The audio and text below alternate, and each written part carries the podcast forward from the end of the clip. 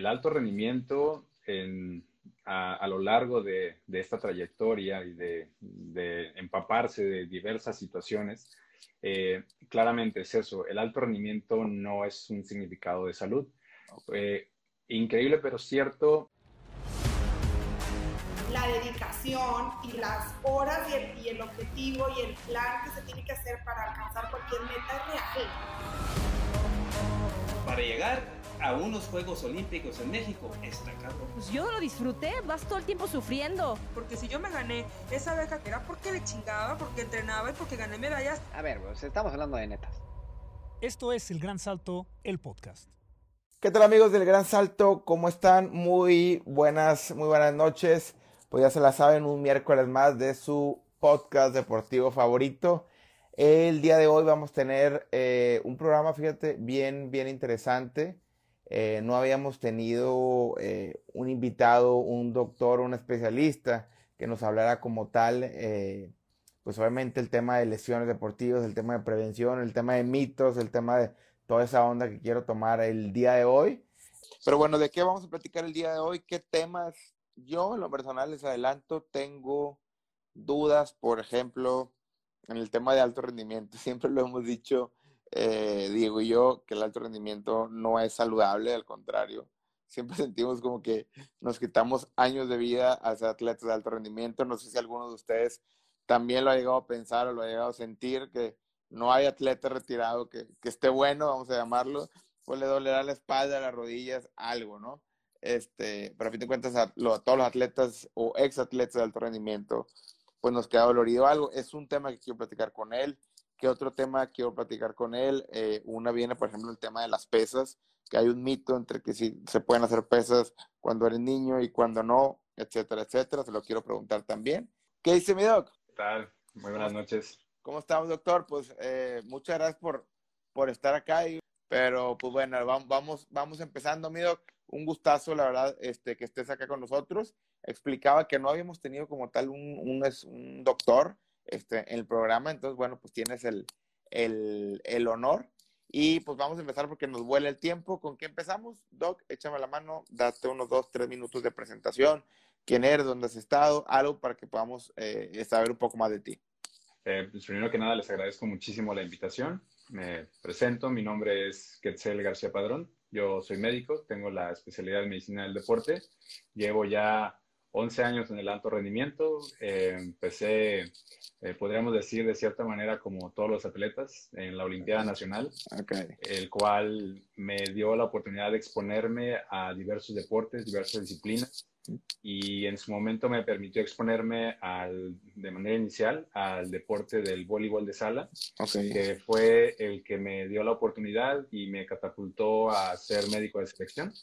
Y que a partir de eso, pues el trabajo, la, pues, la trayectoria, ha ido generando que otros atletas, otras disciplinas, otros deportes hayan eh, buscado la atención o buscado el seguimiento por parte de su servidor y el grupo de trabajo con el cual estamos eh, siempre alerta y atento de, de, nuestros atletas. Y pues básicamente eh, esa es la historia en relación perfecto, a... Perfecto, no, no, perfecto. Y estamos aquí para, para aportar le comentaba ahorita a la, a la, a la gente antes de que, de que, entraras, le digo, yo nada más les voy a dar una referencia bien importante. Le dije, es el, es el doctor de Diego y ustedes conocen lo metódico que es este hombre y lo, lo, lo, específico a la hora de trabajar. Entonces, bueno, pues tenemos ahí un gran, un gran referente. Pero bueno, doc, pues vamos a ir platicando eh, sobre varios temas. Ahorita Diego entra y, y, y rompe todo, ¿no? Así normalmente es el buen Diego. Pero yo, fíjate, yo traigo eh, varias cosas, ¿no? El primer tema que quisiera tocar contigo, si tú traes una línea, igual también te voy acompañando, ¿no? Pero digo, es una plática, ¿no? Ahí nos vamos, igual la gente que comente, ya sabes, siempre puede comentar y vamos, vamos respondiendo. Pero yo traigo, fíjate, lo primero que yo quiero platicar es, he platicado con Diego en varios programas este, sobre el tema de alto rendimiento. A mí me, dice Diego, oye Daniel, es que este tema de, pues no es sano, ¿no? O sea, el alto rendimiento, a fin de cuentas, siempre te deja una secuela. Ahorita yo decía, no conozco un atleta o un exatleta de alto rendimiento que no tenga, pues no sé si sea correcto llamarlo una secuela, ¿no? Que la rodilla, que la espalda, que el hombro, algo, ¿no? Entonces, siempre está como este tema de, ¿es cierto que, que alto rendimiento es sinónimo a, a, no saludable? ¿O no es como lo deberíamos llevar? No sé, más o menos ahí tú como que nos pudieras platicar este tema, si, si es verdad que entras al alto rendimiento y te vas a dañar algo. Bueno, eh, el alto rendimiento en, a, a, lo largo de, de esta trayectoria y de, de, empaparse de diversas situaciones, eh, claramente es eso, el alto rendimiento no es un significado de salud.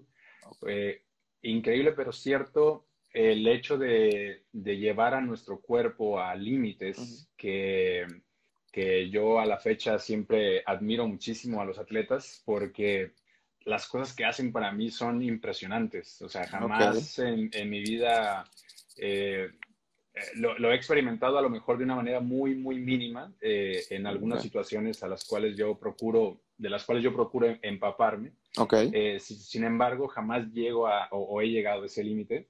Y, y, justamente eh, el alto rendimiento, como lo dijo alguna vez un metodólogo en, en la CONADE con el cual tuve la oportunidad de, de, de dialogar, el alto rendimiento es jugar muy finamente con la línea de la lesión. O sea, okay. es muy, eh, es cómo llevo a mi atleta a ese, como lo diría eh, el buen Moncayo, a, a claro. esa puesta a punto, a, esa, a ese desarrollo cúspide de, okay. de, de la, del punto fundamental de la competencia para que dé su mejor resultado y que no se me lesione en el transcurso de. Sin dañar. Entonces, sí, sí, sí.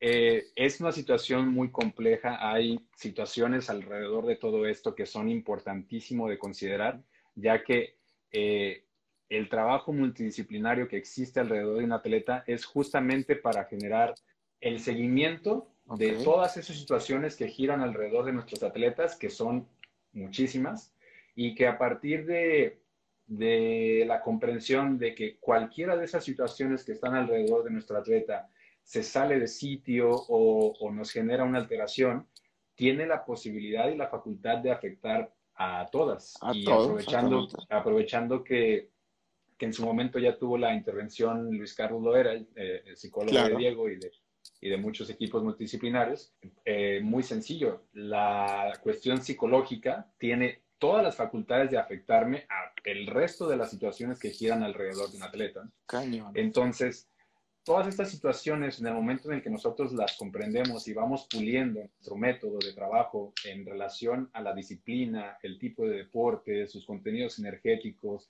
los gestos técnicos, y mientras nos vamos empapando cada vez más, cada vez más al respecto de ellas, tenemos más herramientas y más situaciones que podemos empezar a desarrollar y que eso nos permite ser muchísimo más asertivos a la hora de tomar decisiones, a la hora de generar planeación en relación, eh, okay. como, como es mi área, de la prevención de las mismas o el diagnóstico de las mismas o la reestructuración de las mismas y cómo lo reincorporamos a, al macrociclo a, a, y, y, y, al entrenamiento diario, a la competencia sobre todo. Y por ejemplo, esas herramientas Doc, de, de, de las que hablas, o sea, es, a ver, obviamente el ideal es que eh, todos los atletas tuviéramos como, como ese equipo multidisciplinario detrás de nosotros siempre pendientes. Pero entendemos, por ejemplo, digo, yo fui atleta de Olimpiada Nacional 10 años, fui medallista de Olimpiadas, selección juvenil ahí un par de veces, pero obviamente estás lejos, ¿no? De, de, de, de, este, de este nivel que, pues me tocó verlo, por ejemplo, cuando la, época, la mejor época de Luis Rivera, yo entrenaba ahí, ahí con él en Borregos, y sí, claro, ¿no? Tienes ahí, el, tenía ahí el doctor todo el tiempo, eh, Diego, obviamente, por el gran nivel que tienen, y otros cuantos atletas lo tendrán. Pero, por ejemplo, un atleta que pues es la mayoría de la gente que nos escucha, de alto rendimiento, que si bien eh, a lo mejor estamos o estuvimos lejos de unos Juegos Olímpicos, pero sí estuvimos en el top nacional, ¿cuáles son esas herramientas, digamos, como eh, en las que tendríamos que tener puestos los ojos o que, te, que tendríamos que tener bien claro para ponerle atención y, y bueno, tratar de no, de no pasar esas líneas que tú dices, ¿no? Ese, de ese punto, punto clave. ¿Y cómo no me paso y cómo me quedo ahí? Me explico. ¿Cómo detecto esas herramientas? Bueno, eh, esto es una situación muy particular en cuestión de la educación. Ok. Eh, eh, para ponernos en contexto y también exponernos un poquito. Ok, muy bien. sí, sí. Al inicio de todo este viaje, en muchas ocasiones eh, yo reflexionaba que el problema estaba en el tejido o en la situación de, ok, ¿cómo resuelvo esta situación de esta lesión? ¿Cómo resuelvo eh, toda esta situación de, eh, qué sé yo, eh, el problema que le esté generando a mi atleta en el transcurso de ese momentito, ¿no? Y en el transcurso y a través de los años, eh, justamente lo que fue sucediendo es que fuimos ampliando ese panorama Ok. y en el momento en el que nosotros vamos ampliando ese panorama, nos damos cuenta de que la prevención es, por medio de la educación del atleta, es una de las herramientas fundamentales para que nosotros podamos tener o estar un poquito más cerca de garantizar esta, esta prevención. Entonces, en el momento en el que nosotros comprendemos esta situación y, empezamos a generar eh, educación a lo largo de- del camino, eh, es ahí donde realmente podemos darle herramientas al atleta y en el momento en el que entre Diego platicaremos un poquito al respecto. Porque- ahori- ahorita lo, lo cuestionas duro, ¿eh? A ver si, a ver si te ha aprendido, doctor. Ok, A ver si pasa el examen. Eh, justamente una de las cosas más importantes que empezaron a generarse a lo largo de las eh, diversas disciplinas en las que he tenido el honor de participar es la educación. La educación viene a comprender cosas desde el entrenamiento invisible, todo lo que son los cuidados fuera de- Claro. del entrenamiento, fuera de la competencia, eh, y situaciones también muy importantes como eh, eh, se ha venido estudiando eh, con mi equipo de trabajo, en específico con todos los fisios con los que tengo la oportunidad de trabajar este, en la clínica, que es la, la neuropedagogía o el que el atleta comprenda cómo funcionan ciertos mecanismos específicos de, de- de lo que es el binomio de su sistema nervioso central con su tejido, con su cuerpo, y que en el momento en el que no- eh, nuestro atleta empieza a generar esa comprensión progresiva, porque el proceso de, de aprendizaje es larguísimo, la curva de aprendizaje es bien, bien larga. Te, te voy a, Estamos interrum- hablando... a- a interrumpir un poquito, Doc. Vamos a llamarle en español para la raza. Lo que estás tratando de explicar es como tener esa eh, congruencia o esa plena certeza de lo que estoy sintiendo como tal. O sea, e- eso es ir, es ir este, aprendiendo y educándonos. ¿A eso te refieres con el, con el me voy educando en, ok, pero por ejemplo, ok, te lo, lo voy a pasar como, como más, más a terreno. Un velocista, yo corría 100 metros, ¿no? ¿Qué es lo Ok. que más está en riesgo? Eh, acá atrás el, el hamstring, ¿no? No hay, no hay velocista de 100, de 100 metros que no se haya desgarrado ahí. Este, o, o casi todos, ¿no? Al menos se han desgarrado. O sea, esto, esto que tú te refieres es, va como a, ok, ah, estoy entrenando, hago un tramo de 150 metros, hago otro, hago otro, y llega un momento en donde dices, ok, ya estoy demasiado tenso, le bajo un poquito, o ahí le paro.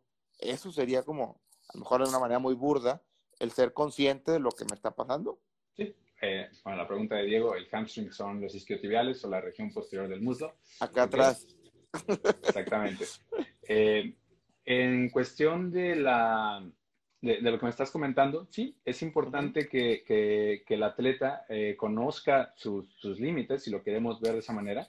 Y sí, básicamente el hecho de explicar la fundamentación de cómo se va generando la carga del vientre muscular y cómo Ok. lo puede ir eh, comprendiendo de manera progresiva en cuanto a hasta dónde puedo llegar o comprendo que este no es el límite y que puedo llegar un poquito más. Como Ok. lo dijimos hace un momento, es jugar entre esa línea de la exigencia y la lesión eh, sin llegar a ella, ¿no?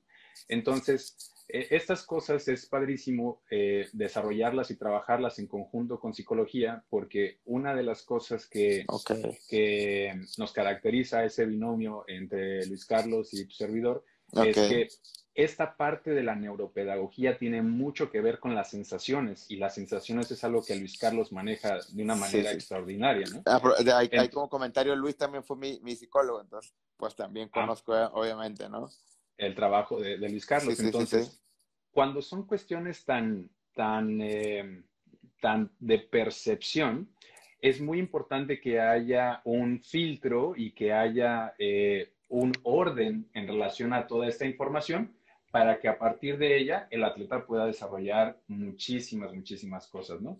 Entonces, eh, y esa justamente es una de las cosas que hemos ido trabajando y desarrollando con todos nuestros atletas, con todos nuestros pacientes, que es eh, el, el, la parte que mandé cuando me preguntaron de qué es lo que más quería platicar, es sobre la, la capacidad funcional. Okay. La capacidad okay. funcional no es nada más ni nada menos que la capacidad de una persona de hacer muchas cosas. Ok. Entonces, ¿qué cosas? Las que sean, realmente no importa. El, el, atletismo, por ejemplo, en el caso de Diego, lanzamiento de martillo es una cosa, uh -huh. eh, saltar es otra cosa. Entonces, aquí la capacidad funcional realmente nos habla de la capacidad que tiene una persona de realizar una actividad y que su cuerpo o su tejido o su, eh, cuando digo gestión del sistema nervioso es el, el cómo lo ejecuta, eh, que sea eh, fluido, adecuado, que no genere eh, ningún problema y que eso solamente se gana a través de la educación, porque la capacidad funcional depende de que tengamos cierto conocimiento y cierta control okay. eh, de, de, ciertos, de ciertos elementos físicos y que tienen que ver mucho con la sensación. Entonces, hay principios del movimiento, que es lo que hemos estado trabajando últimamente con todos nuestros atletas, que permiten que esa capacidad funcional se vaya haciendo más grande. Okay. Y ¿Podría, si, ¿Podrías y si ponernos lo... como, como un ejemplo sin, en el atleta que tú quieras? O sea, ¿cómo detectas o cómo vas midiendo que esa capacidad va siendo más grande? ¿no? O sea, a lo mejor para, para ir comprendiendo así más, este, a lo mejor una manera, como te decía, aunque parezca burda, este, uh -huh. a lo mejor puede servir el ejemplo, ¿no? Ok, el ejemplo sería, hay, hay, hay un término, hay una situación que, que uh -huh. últimamente se ha puesto como muy de, de moda, pero siempre okay. ha estado por ahí ya desde hace mucho tiempo, este, que es la movilidad, que es la capacidad de que ciertas zonas de nuestro cuerpo, en específico algunas articulaciones, eh, tengan la capacidad de completar rangos activos de movimiento okay. ¿sí? en en perfecto control, en toda su amplitud, sin que genere dolor, etcétera. Okay. Mientras más movilidad se gana, más capacidad funcional se gana. Porque de la movilidad como es activa, que es una palabra clave en el transcurso de lo que se educa a los atletas, lo activo es lo que me da la oportunidad de tener ese control, esa sensación de, de percepción de que mi articulación tiene la capacidad de generar todo este rango de movimiento y que la musculatura que tiene que ver con esa articulación igual aumenta su capacidad para llegar a mayores grados de tensión para que así pues, pueda ejecutar cosas de una mejor manera. Si hablamos de, una gimnasta, por ejemplo, pues sería, no sé, que a lo mejor al principio no puede hacer el split y luego va bajando y va bajando y bajando. Pudiera ser un ejemplo, ¿no? De... Podría ser un, un ejemplo, claro. Okay. Ahora, ese eh, también es muy importante comprender que el, en el momento en el que se va ganando ese rango de movimiento y esa ganancia de capacidad funcional, nos da posibilidad de ir escalando a desarrollar más cosas con nuestro atleta, eh, qué sé yo, que mejore su, eh, su 1RM, que mejore su mejor marca, que mejore su lanzamiento, que mejore la ejecución okay. de ciertas situaciones. Entonces, a partir de eso, es, es básicamente a lo que nos abocamos nosotros uh -huh. y en ocasiones cuando, cuando quiero encontrar la manera de que el atleta me comprenda esto es, con estos detallitos que estamos tratando de transmitirte es, eh, vas a tener más superpoderes para poder eh, ejecutar más cosas claro. al, gra al grado de que puede generar un mayor desarrollo o, o, mayor velocidad hacia la maestría de un gesto deportivo, por ejemplo. Ok, es que fíjate, esto me, me hace mucho sentido. Por ejemplo, en, lo, lo, por ejemplo, los velocistas somos bien tercos, ¿no? Este, quieres correr rápido y, y, y, no quieres hacer nada más, ¿no? Y el calentamiento ahí, este, pues todos lo vimos, como que empiezas con el ejercicio de movilidad, empiezas con péndulos, empiezas con mil cosas, pero pues lo haces medio, medio con flojera, porque a fin de cuentas, velocidad, yo corro rápido, ¿no? Las pesas a lo mejor a uno que otro, como a mí, nos gustaban mucho, este, el, el hacer todos los ejercicios olímpicos, pero recuerdo perfectamente a mi entrenador, ¿no? Decía de, él hablaba sobre la importancia del calentamiento, este, no solo como calentamiento, sino como ir mejorando, pues a lo mejor no lo decía la capacidad, la capacidad, eh, como dijiste, funcional, como lo dijiste tú, ¿Funcional? pero sí hablaba precisamente de, de por, por ejemplo, eh, un entrenador, el entrenador del TEC, Enrique Germán, que me tocó entrenar con él, hablaba de la movilidad en la cadera. Este, entonces, que ciertos ejercicios que, te- que, que nos ponía él, que iban a mejorar. Pero a lo mejor, pues digo, más joven y lo que quieras, este, pues como que a veces no entendías mucho, ¿no? Decías, no, pues yo corro rápido y, y ya. Pero ahorita tú mencionas esto y pues me hace eh, mucho sentido, ¿no? Lo que estás comentando. Básicamente lo podemos comprender de una manera muy interesante y generalmente eh, así es como se les explico a Ujú. los atletas y a los pacientes que van con nosotros a atenderse. Es como si una actividad que yo quiero realizar me exige algo a mí en relación a la ejecución de, ¿sí? O sea, yo tengo una actividad que quiero hacer y eso me va a exigir algo a mí. Y si esa actividad a mí me genera mm, dolor, incapacidad para realizarla, eh, mm, qué sé yo, eh, limitación para realizarla o que tengo que compensar con muchísimas cosas para realizarla, eh, básicamente lo que les explico es que tú eres más pequeñito que esa actividad que quieres hacer. Ok. Entonces, en el momento en el que tú ganas capacidad funcional, llega un momento en el que tu capacidad funcional es más grande que la actividad que tú quieres hacer. Entonces- Ok. En ese, en ese sentido es cuando muchos de los eh, atletas, pacientes empiezan a conectar ciertas cositas que son muy padres, muy identificables, porque básicamente empiezan a comprender que el, la reestructuración de todas esas cositas, de todos estos eh, detallitos que les vamos explicando eh, a lo largo de cada sesión de terapia o a lo largo de cada sesión de ejercicio terapéutico o a lo largo de cada entrenamiento, O, o sesión Va de, generando- de educación, vamos a llamarla así, ¿no? O sea, es una sesión donde, donde lo, lo instruyes, donde le enseñas eh, a qué hay que poner atención, ¿verdad? Así es. Entonces, en el momento en el que, y, y es un proceso, como, como lo mencioné al inicio, la curva de aprendizaje es larguísima. ¿Por qué? Porque hay atletas que llegan con nosotros y es de cero, de cero empezar a desarrollar todas estas situaciones y, y mucho se juega con la expectativa de que qué tengo que sentir, qué tengo que hacer y que no sé qué, y bla, bla. Pero realmente lo que nosotros tratamos es de que por medio de la facilitación de la información y la educación Ujú.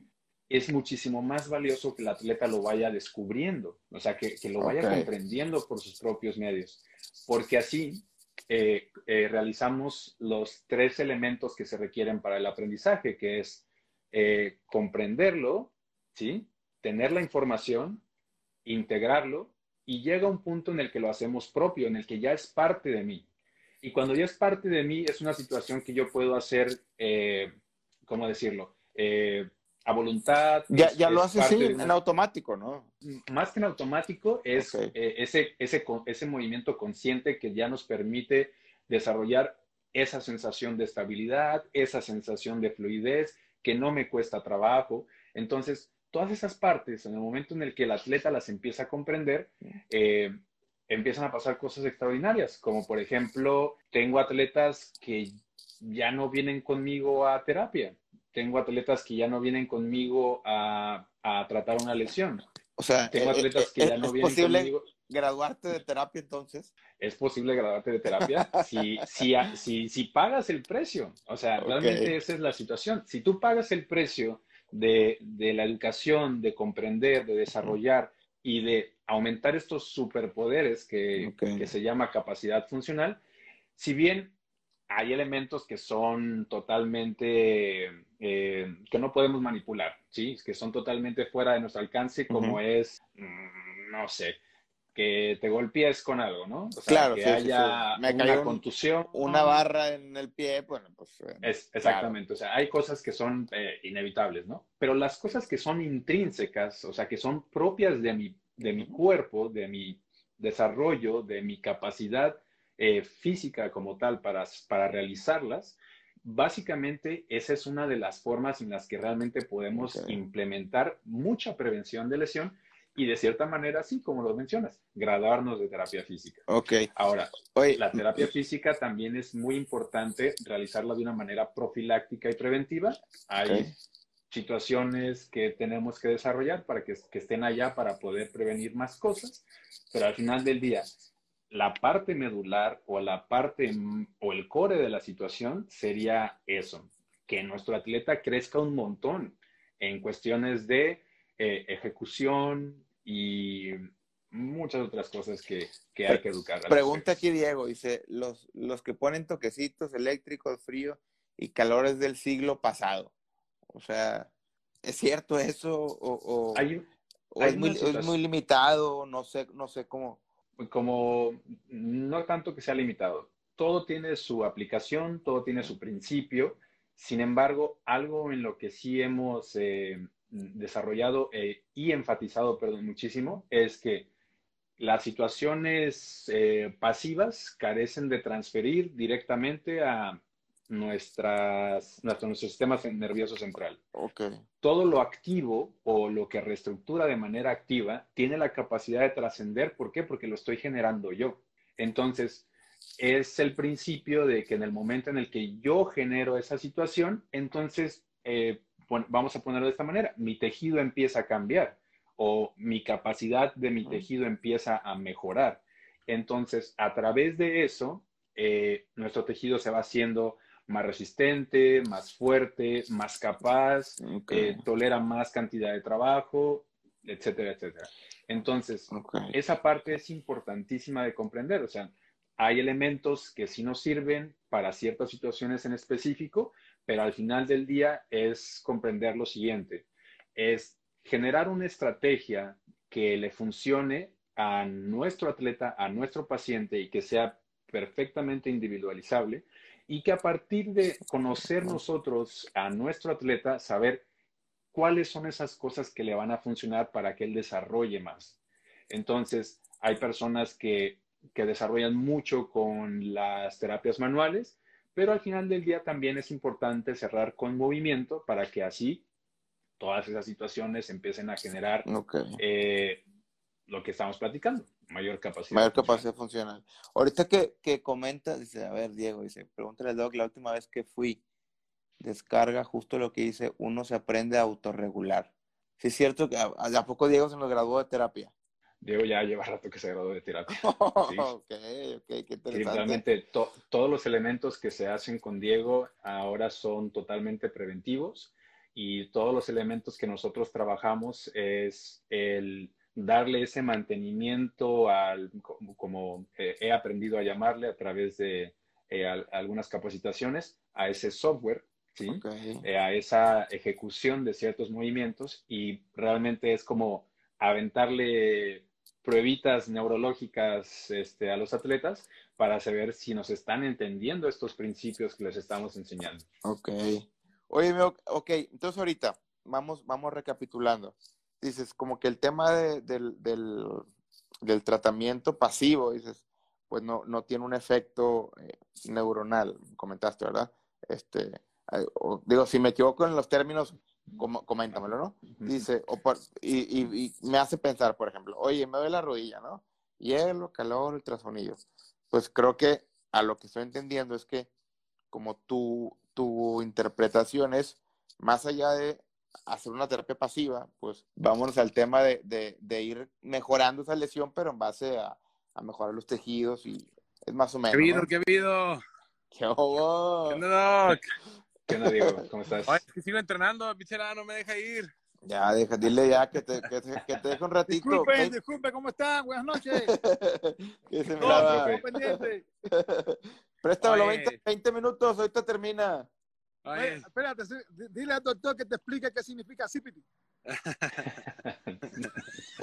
oye, es que, compadre, eso, eso que, pues estaba comentando, es que estaba al pendiente del podcast, nada más que no- ya Ujú. casi termino. Pero, es que ya casi termino, la me pone más y más, ¿verdad? Oye, este, no, es que lo que dice el Doc, güey, es bien importante, güey, porque yo que tengo la oportunidad de convivir con muchos atletas, güey, todos se viven en terapia, güey. Todos. Ujú, Sí, sí, O sí, es sea, lo común.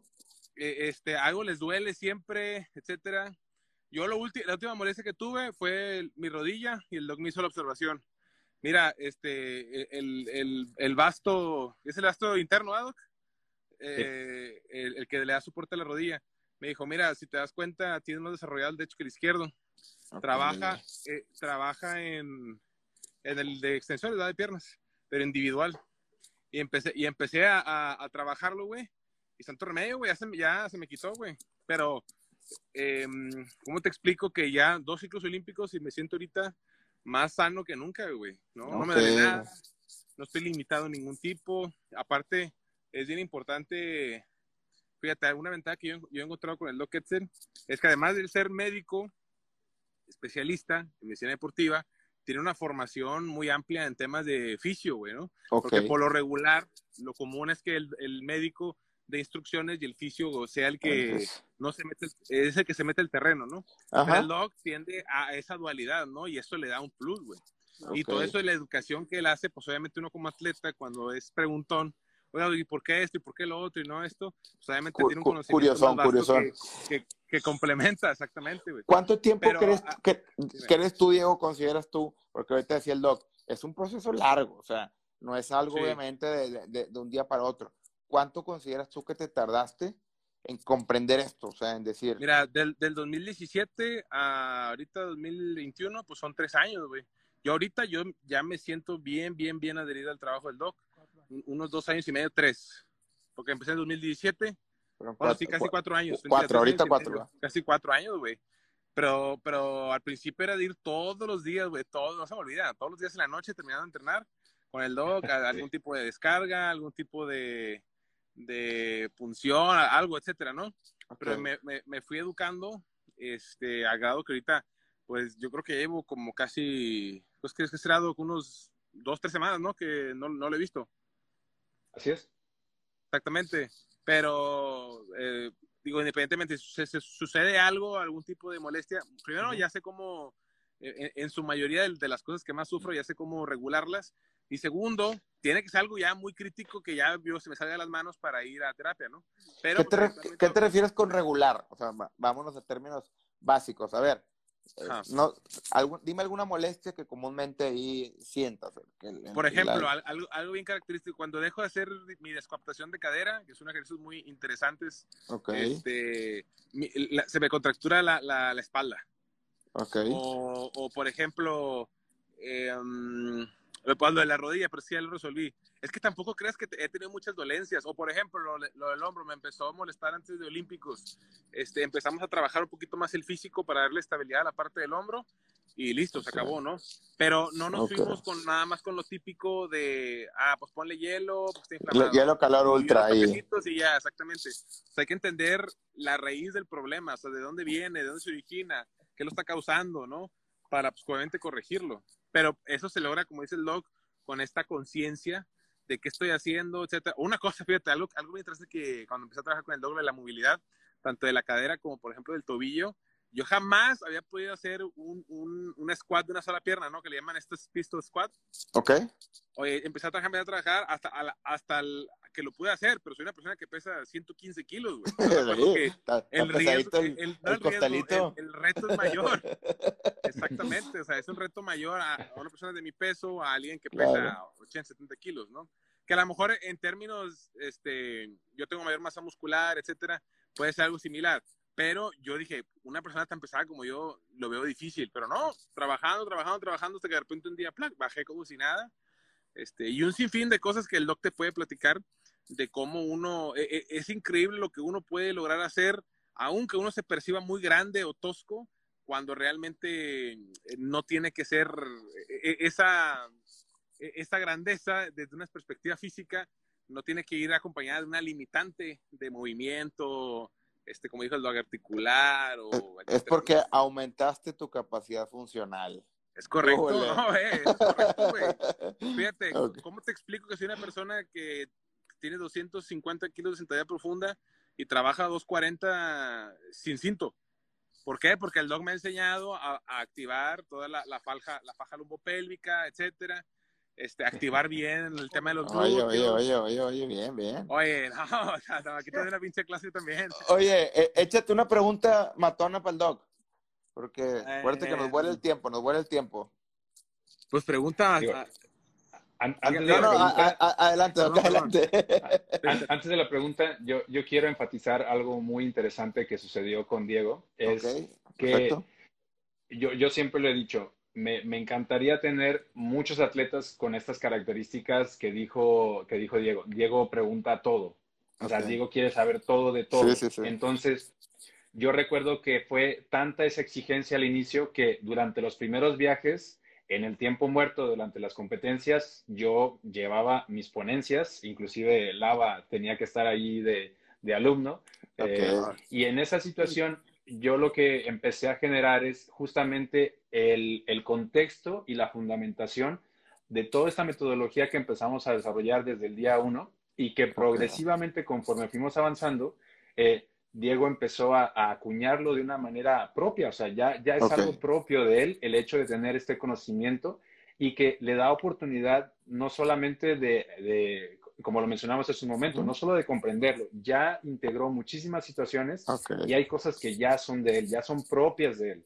Pero fue a través de qué? De la exposición al conocimiento y la práctica. O sea, al final del día, las cosas que no haces no van a llegar. Entonces, en ese sentido, estar ahí en esa primera fase inicial, este, reestructurando, apoyando, facilitando, eh, conduciendo la sesión, es lo que llevó a Diego en algún punto a tener toda esa maestría, toda esa situación de, del movimiento, de esa capacidad funcional que venimos hablando. Y no es nada más ni nada menos que, que mérito de, de él, en el sentido de que se profundizó tanto en la fundamentación que llega a un punto en el que logra el, el conocimiento y la comprensión total de las cosas cuando ya corregir o desarrollar más capacidades es más sencillo. Me- método, ¿no? Creo que se- si lo resumimos en Es que, una compadre, palabra. no, no- no te método. imaginas lo que una buena guía y una buena metodología y el simple acumulación de sesiones logras hacer, güey. Son cosas que o sea, cuando te acostumbras a, a- a eso de pasos cortos, pero bien plantados en todo. Constantes. Pasa el tiempo sin que cuentes, güey. De repente dices tú, no mames, ¿en qué posición me encuentro ya? Oye, no, no te imaginas lo chingón que es entrenar sin dolor. Ah, pues sí, sí, sí me lo imagino, güey. O sea, imagínate, eh, eh, los que son atletas que nos están viendo, esos días que llegas y te sientes entero, al 100. Imagínate que a lo mejor no todos los días es, es- es complicado, ¿no? Porque pues hay, hay procesos. Pero a lo mejor un 70% de las veces, 80%, te sientas así. Pues que obviamente las sesiones de entrenamiento eh, empiezan a tener una calidad, güey. Que dices tú, oye, pues es que ¿cómo compite así el vato? Pues así entrena, y no es de que entrene fuerte, sino que pues entrena con una calidad que el vato está acostumbrado y, ya le es sencillo, ¿no? Llegar óptimo. Esa es la palabra que buscaba, óptimo. Decía, de decía un- las- un, un doctor, te voy a interrumpir bien rápido, que me Sí. atendió hace muchos años, eh, el doc- doctor Pedro. No sé, me estaba checando un día y, oye, pues, tú, no sé, es que me duele, no sé, la ingle o abajo de la nalga o lo que tú quieras, ¿no? La rodilla. Y luego, oye, te voy a hacer unas pruebas. No, está bien. Y me empiezas, no sé, a tocar la rodilla y lo, ah, me dolió ahí. Y yo le decía, no, pero eso es normal. Y me decía, no, pero el dolor no es normal. No, no, no puedes tú acostumbrarte a entrenar todo el tiempo precisamente con, con ese dolor. Y creo que es algo lo que dice Diego. Imagínate entrenar sin dolor. Pues como, como atleta convencional, que no hemos llegado a los niveles de educación que tienen ustedes, te eh, eh, no debería ser así, ¿no? O sea, deberían poder eh, tener esa capacidad de un día llego y me siento entero. Obviamente vas a rendir más, o sea, na- naturalmente. El doctor era lo que Una, una de las cosas muy importantes que, que acaba de decir Diego es que eh, otro de los componentes que Diego comprendió muchísimo es que la secuencia de la sesión de entrenamiento tiene eh, un porqué y en el momento en el que Diego comprende que todo es cerebro, o sea, toda la información que nosotros eh, generemos eh, tiene una dirección, un objetivo, eh, eso empieza a generar que la calidad del movimiento desde la entrada en calor o el famosísimo calentamiento, desde ahí tiene que venir ya esa calidad de ejecución. ¿Por qué? Porque eh, lo he experimentado en muchas situaciones que el atleta se le entrega una ejecución de un ejercicio que tiene una finalidad y que tiene un objetivo y en ocasiones está, no sé, distraído con el celular eh, o, eh, digo, hay atletas que lo dominan un poquito más que otros, el hecho de estar conversando con su compañero, etcétera. Sin embargo, esta parte que dice Diego es la calidad del movimiento inicia desde el momento en el que yo empiezo mi sesión. Si yo le doy calidad de ejecución a todo lo que yo hago, entonces el entrenamiento va a tener esa misma secuencia. A que si, por ejemplo, yo eh, caliento como mejor me da a entender, mi cerebro se tarda un poquito más de, en comprenderlo y lo que hemos dicho de una manera muy burda en ocasiones es, mientras eh, en este caso Diego aprovecha cada una de las ejecuciones desde la primera, hay personas que tienen que reclutarse neurológicamente a través de la ejecución y del 100% de su entrenamiento se aprovecha el 60 o menos porque utilizaron la primera parte de esas ejecuciones para conectar. Entonces, eso es algo que yo también eh, le, le- le aplaudo a Diego porque también lo comprendió de una manera impresionante. O sea, todo el protocolo de trabajo que se generó para que él pueda agarrar el martillo tiene una secuencia, tiene un principio, tiene un porqué. Entonces, a partir de eso, eh, esa es la parte bonita de dedicarse al seguimiento médico deportivo y esa es la parte bonita de empaparse de los gestos técnicos de nuestro atleta, porque así podemos generar ma- mayores este, estrategias que nos permitan transferir hacia el gesto deportivo. Muy bien. Compadre, imagínate, güey, por eso, algo que yo he visto mucho en, en, en mis compañeros atletas, no, no todos, pero la gran mayoría, cuando vamos a unos Juegos Olímpicos, un mundial, eh, muchos se quedan con esta sensación de que como que no, no entraron a la competencia al 100, o sea, les faltó calentar más, les faltó esto, les faltó... Ah, ya. Se quedaron con algo, ¿no? Sí, sí pasa. Y, y para mí, güey, eso es, pero es una constante que veo, voy a hablar por los mexicanos, también pasa en otros países. O sea, no, no crean que eso, eso es un tema de México nada más. Es un tema de información a nivel mundial, güey, ¿no? Realmente lo que nosotros estamos haciendo, como por ejemplo el doctor Ketzel, es llevarnos al siguiente nivel, güey. O sea, ya, ya quítense de que me, me lesioné, voy a terapia de hielo, calor, toquecitos eléctricos, como dije hace rato. No, no, hay que ir más allá, ¿no? ¿no? Eh, en los Juegos Olímpicos, un campeonato del mundo, por ejemplo, tienes un hit y tienes que ser el primero. A O a los tope, dos sí, o tres, sí, exactamente. O lo- los mejores ocho tiempos se chingó, ¿no? Entonces, básicamente, eh, no te preparas para la final, te preparas para el clasificatorio, güey.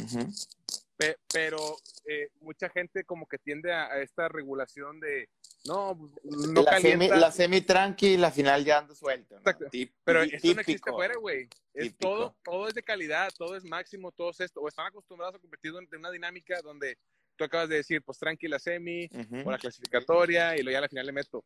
Pero afuera no es, no es así, güey, ¿no? Pero, pero ¿qué pasa? Van afuera y quieren competir al máximo, no están acostumbrados a eso, y pues terminan lesionados, algo les duele, Claro. etcétera, ¿no? Entonces, y otra cosa que decías, lo, lo del tema de la calidad de las sesiones, güey. Imagínate que tengas una planificación de la chingada, ¿no? O sea, que esté, eh, que como que medio esté, pero no esté. Pero al final de cuentas, de una sesión a otra llegas con calidad. Entonces, aunque la planificación sea mala, güey. Y me refiero mala de, de que no, no tenga a lo mejor sentido una sesión con otra. No, no, no que te pongan una- un- unas cargas exageradas. O sea, que no sea tan- científico Va a haber, va a haber mejora de algo, güey. Va a haber mejora de algo porque estás, pre- estás, estás previendo cualquier tipo de lesión, estás previendo que vas a tener calidad. Está mal lo que estás haciendo, pero vas a tener calidad. güey. Pero bien. Algo vas a mejorar.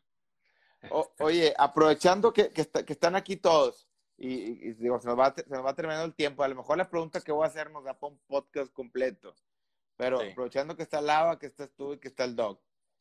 El lava ya se fue, Ah, güey. su madre. Bueno, quería, quiero que me comenten, o sea, la, la, la importancia de esa comunicación que estoy seguro que existe entre ustedes, entre, obviamente, el, el, el- tu entrenador directo ahí con el Sí. doc. O sea, ¿cómo le hacemos para que, a lo mejor, que tú perfecto ya lo comprendes muy bien todo, pero que lo comprenda el entrenador? ¿Qué me comentan ahí de ese tema, no? De esa, de esa coordinación que tiene que haber. Pues una de las cosas más importantes que se generaron al inicio fue eh, de manera intencionada y también aprovechando que que tuve la oportunidad de acompañar a Diego en viajes pues considerablemente eh, largos, en el cual eh, tenemos la oportunidad de dialogar. Eh, pues primero es la parte de que el entrenador conozca este, mi trabajo, Ok. pero como te platiqué hace un momento, esos primeros viajes, la sesión académica era para los dos, o sea, los los dos. estaban ahí y en ocasiones eh, Padilla, cuando le tocaba viajar con nosotros también, eh, entraba ahí en, en- en cuestión. Y es justamente trabajar sobre eh, la educación, porque no solamente es del atleta, es de, del entrenador, porque al principio sí estaba como este temor de, de, de lava de todo vale, todo es carga y todo suma, ¿no? Ok. Entonces, esta parte fue un proceso educativo en el cual comprendió que realmente lo que estábamos haciendo era garantizar que la planificación eh, fuera efectuada lo más cercano a ese 100% que estaba buscando de cada una de sesiones y que toda la información que recibió Lava y eh, a la fecha ya permite transmitir un poquito de ese conocimiento Muy bien, pues mi, mi Diego, se nos anda acabando el tiempo, pero algo, algo que comentar. Pues eso, güey, no, no, no, es- no es fácil, güey. El tema de la adherencia es una muy buena pregunta. Eh, disculpen el ruido que ando pasando aquí por un chingo de música. Este, Sie- Siempre con tus cosas, Diego. Oye, güey. No, eh, es, bien- es complicado, güey, porque mira, desafortunadamente en México eh, los entrenadores están acostumbrados a ser celosos de su trabajo, que no debe ser. eh, y aparte de eso, a veces se da que tienden a creer que ya lo que está dicho, hecho, ya, ya todo está inventado, ¿no? Y sí, a lo mejor en parte es correcto, pero también hay áreas que tienen que dejar apoyarse, porque pues eventualmente ellos no son médicos, a lo mejor tienen, tienen una capacidad limitada en términos de conocer la anatomía humana, Claro, sí, sí, cómo sí. funcionan determinadas cadenas musculares, eh, etc., ¿no? O sea, entonces, todo eso a veces es importante dejarse eh, ayudar, güey, ¿no? Dejarse guiar por quienes sí tienen ese conocimiento, que fue nuestro caso, güey, al final de cuentas. Y también mucho tiene que ver el atleta, güey. El atleta que crea que nada más va a llegar a recibir instrucciones, güey, está perdido, güey. O sea, uno como atleta, porque también la calidad de las sesiones de entrenamiento y de, terapia o de psicológica, etcétera, mucho tiene que ver lo que el atleta ponga de su parte, güey. O sea, Ok. qué, tanto, qué tanta información comparta, qué tanta información es capaz de hacer consciente para después decírsela a- al entrenador, al médico, Claro, al sí, sí, psicólogo, sí. etcétera, porque al final de cuentas, pues ellos tampoco son adivinos, no van a poder saber qué estás sintiendo cómo lo estás Ujú. este, a- adquiriendo, eh, experimentando, etcétera. Entonces, al final de cuentas, e- es, es un tema de, no no es un canal unilateral, güey, es bilateral, ¿no? El doc da un estímulo, el atleta tiene que ser capaz de ser consciente de, a ver, si lo apliqué bien, si no fue influenciado por algún error mío, este, y si sí, si está funcionando, ¿por qué? Si no está funcionando, ¿por qué? Este, siento esto, siento lo otro, y así hasta que hace el clavo, no es fácil, güey. Conocer No, no, de no, no. todo es bien complicado, güey, porque pues es un proceso de tiempo al final de cuentas, ¿no? Y más cuando no estás acostumbrado a tener un nivel de conciencia diaria de decir qué estoy haciendo, por qué lo estoy haciendo, cómo lo estoy haciendo, qué estoy sintiendo, déjame llevo una bitácora, déjame la anoto, que eso es lo que yo hago. Yo tengo una bitácora diaria de qué estoy haciendo, cuánto estoy lanzando, cómo estoy lanzando, cómo me sentí. Eh, me sentí cansado, me sentí, eh, bueno, cansado, qué tipo de cansancio. Ok. nivel sistema nervioso central, eh, fatiga periférica que tiene que ver con muscular. Entonces, eh, hay un chingo de detalles, güey, que pues ese no está fácil. Por eso ahorita te- te- de ahí venga, viene mi comentario de que, y si yo te dijera que aún yendo a los Juegos Olímpicos de Río, yo siento que no era un atleta de alto rendimiento Sí. hasta ahora. Ya porque comprendo. realmente ahorita- porque realmente ahorita, güey, me doy cuenta del mundo de información útil, porque puedes tener mucha información, pero no precisamente puede ser útil, que uno se está perdiendo por desconocimiento. Y de ahí podemos suplir, compadre, que el recurso más valioso en esta vida es el conocimiento. Totalmente, compadre. Totalmente eh, concuerdo contigo. Fíjate, no, no me imaginé lo interesante que, que se iba a, a, A tornar. a conjugar esta sesión. Sí, no, o sea, que- porque obviamente el, el conocimiento del doc me quedaba muy claro que, que iba a ser de alto nivel, pero Sí. me hacía falta definitivamente que entraras por- porque eres tú eh, un testimonio, vamos a llamarlo así, de, de esa metodología y ese trabajo científico que, que han llevado durante, durante tantos años. Oye, ¿no? como lo que, como te decía ahorita, güey, imagínate qué chingón sería entrenar sin dolor, güey. No mames, eh, o sea, se, se oye tan, tan simple y tan sencillo. Tan pero es utópico. algo- Es algo, es algo tan atípico, güey. Ujú. Ajá, hasta que utópico, como tú dijiste, es algo que los atletas ya dan por hecho de que ah, algo me tiene que estar doliendo. No, güey, tienes que sentirte bien, entero. Y si, o sea, ah, de- dejemos el, el- ese pinche dicho pedorro de no pain, no gain. O sea, eso es muy de los años 70. ¿no? Aquí, aquí es, co- ¿cómo, dice lo de la clínica? Este, ¿cómo es el eslogan de la clínica? Del movimiento. Ah, tu salud a través del movimiento. Exactamente. E- Eso, eso debería ser el nuevo No Pain No Gain. O sea, eh, ya, ya dejemos de esa madre anticuada. Si no duele, no jala, nada, no mames, güey. Si te está doliendo, ¿por qué? No, no es normal. Oye, se nos acaba el tiempo, pero vamos a, a darle los últimos minutos al, al invitado. que A ti, a ti te tenemos a cada rato. Doc, este, pues de verdad que muchas gracias. Algo que nos quieras comentar a modo de resumen, a modo de, de lo que tú quieras. De Este, invitación, Doc, que sí, en los que lo sí. quieran contactar, ¿dónde, dónde lo pueden contactar? Redes, toda esa onda. Pr- Primero las redes, sí, primero las redes.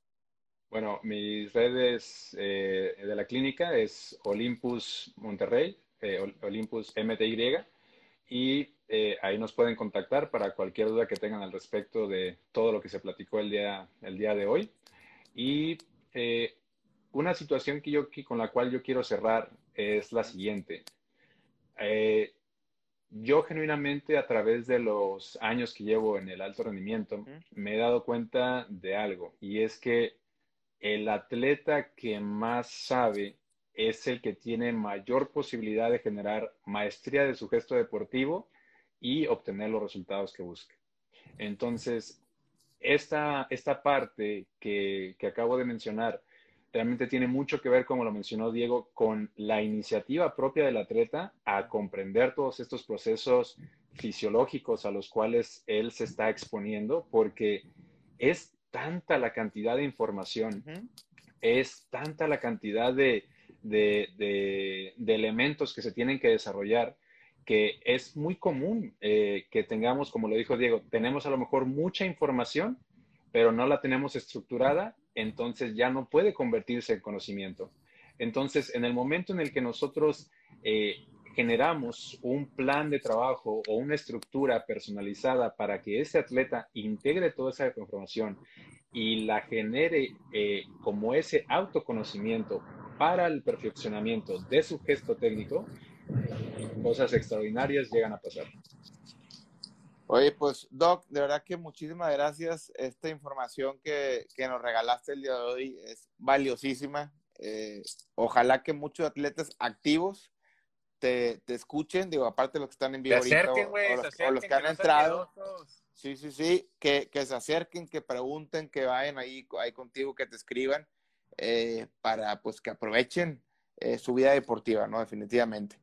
Y bueno, pues nuevamente, muchas gracias, eh, de altísimo nivel el, el- el podcast de hoy, este, definitivamente de, de los, de los más este, valiosos y educativos que hemos tenido. Y bueno, pues mi Diego, algo con lo que quieras cerrar. Ah, siempre un gustazo. Disculpen la tardanza, pero el deber, el trabajo, a veces me complica los horarios. Ah, no te apures. Pero bueno, Rosa, pues muchas gracias por haber estado acá con nosotros. Ya se la, ya se la saben. Sigan al Doc Ketzel en sus redes sociales. Consulten con él, vayan y atiéndanse con él. Y pues bueno, nos vemos, si Dios quiere, el próximo miércoles en su podcast deportivo favorito, El Gran Salto. Nos vemos, Raza. Cuídense. Llegamos, saludos. Hasta luego. Gracias por escucharnos, este fue un episodio de la tercera temporada. Les agradeceremos también mucho seguirnos en Instagram, comentar sus likes, cualquier mensaje que nos quieran decir. Nos sirve en verdad como no tengan idea para darnos cuenta de lo que a ustedes les gusta, de a quién quieren que invitemos y hacia dónde va a crecer esta comunidad. Por cierto, ¿ya vieron la película? Ya la encuentran disponible en algunas plataformas digitales. En Facebook viene toda la información, es que se pueden dar la vuelta también por allá. Soy Jorge Porras, director y productor, y esto fue El Gran Salto, el podcast.